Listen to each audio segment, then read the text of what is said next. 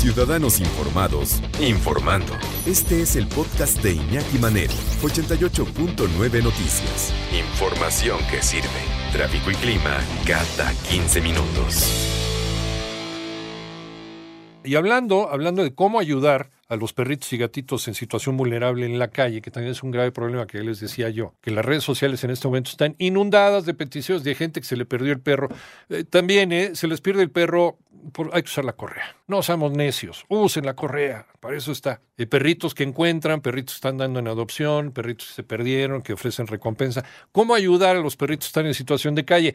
Y Lalo González hizo una investigación sobre esto. ¿Cómo estás, mi querido Lalo? Buenas tardes. Hola, Iñaki, ¿qué tal? Muy buenas tardes. Es que hay que tentarnos el corazón. Mira, de, finalmente de lo que estás hablando es de, de, de ser compasivos, de ayudar sí. a quienes más lo necesitan, guardando distancias, por supuesto, a personas que han eh, pasado por una tragedia como lo que pasa ahora en, en Turquía, hasta los animalitos, ¿no? Que también sí. no, no, tienen forma muchas veces de pedir ayuda, Iñaki. Eh, hay que tentarnos el corazón. Desafortunadamente, la realidad que se vive aquí en nuestro país es desgarrador, es un panorama alarmante. Los refugios están desbordados, tú has platicado de esto muchas veces. Las autoridades son incapaces de frenar esta ola de abandonos Imagínate, de acuerdo al Instituto Nacional de Estadística, Geografía e Informática, el INEGI, México es el tercer país en América Latina cuando se habla de maltrato animal y el primero en perros callejeros. Ahí te va la cifra. En México tenemos 27 millones de mascotas, 27, pero el 70% ajá. de los gatos y perros están en abandono. Únicamente uh -huh. 5 millones 400 mil personas tienen un hogar, el resto vive en las calles. Y con estas cifras, bueno, platicamos con dos especialistas. La primera es la doctora del,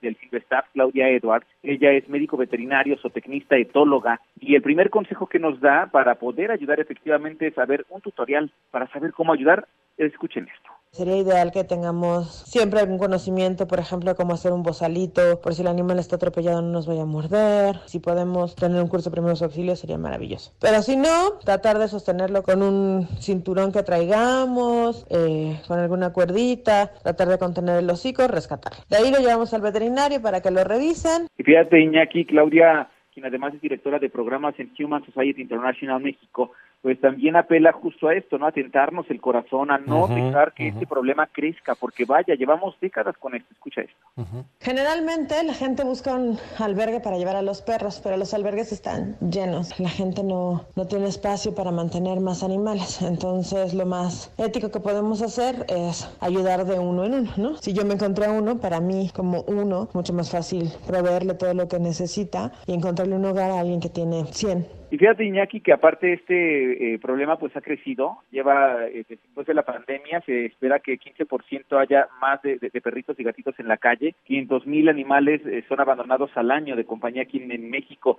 y con esas cifras pues también fuimos con Erika Fernández, conocida como eh, la loca de los perros, y es una rescatista profesional, sí. y por último vamos a escuchar justo lo que nos dice, no hay que ir a dejar a los perritos a los refugios que ya están llenos, escucha sí. Si una persona ve a un perrito en necesidad, estamos hablando de un perro atropellado, de un perro con algún tumor o alguna mamita que parió en la calle, lo primero que le digo a la gente es si ustedes no pueden rescatarlo. Y rescatarlo me refiero a hacerse cargo de él. No tanto adoptarlo como tal, pero tenerlo resguardado mientras se busca ayuda. No tirarlo a un refugio, ¿no? Uh -huh. Pues Iñaki, no tirarlo a un refugio, sí de, de verdad sentarnos el corazón, ayudar, por lo menos saber la ubicación de dónde está este perrito para que un rescatista profesional pueda recogerlo.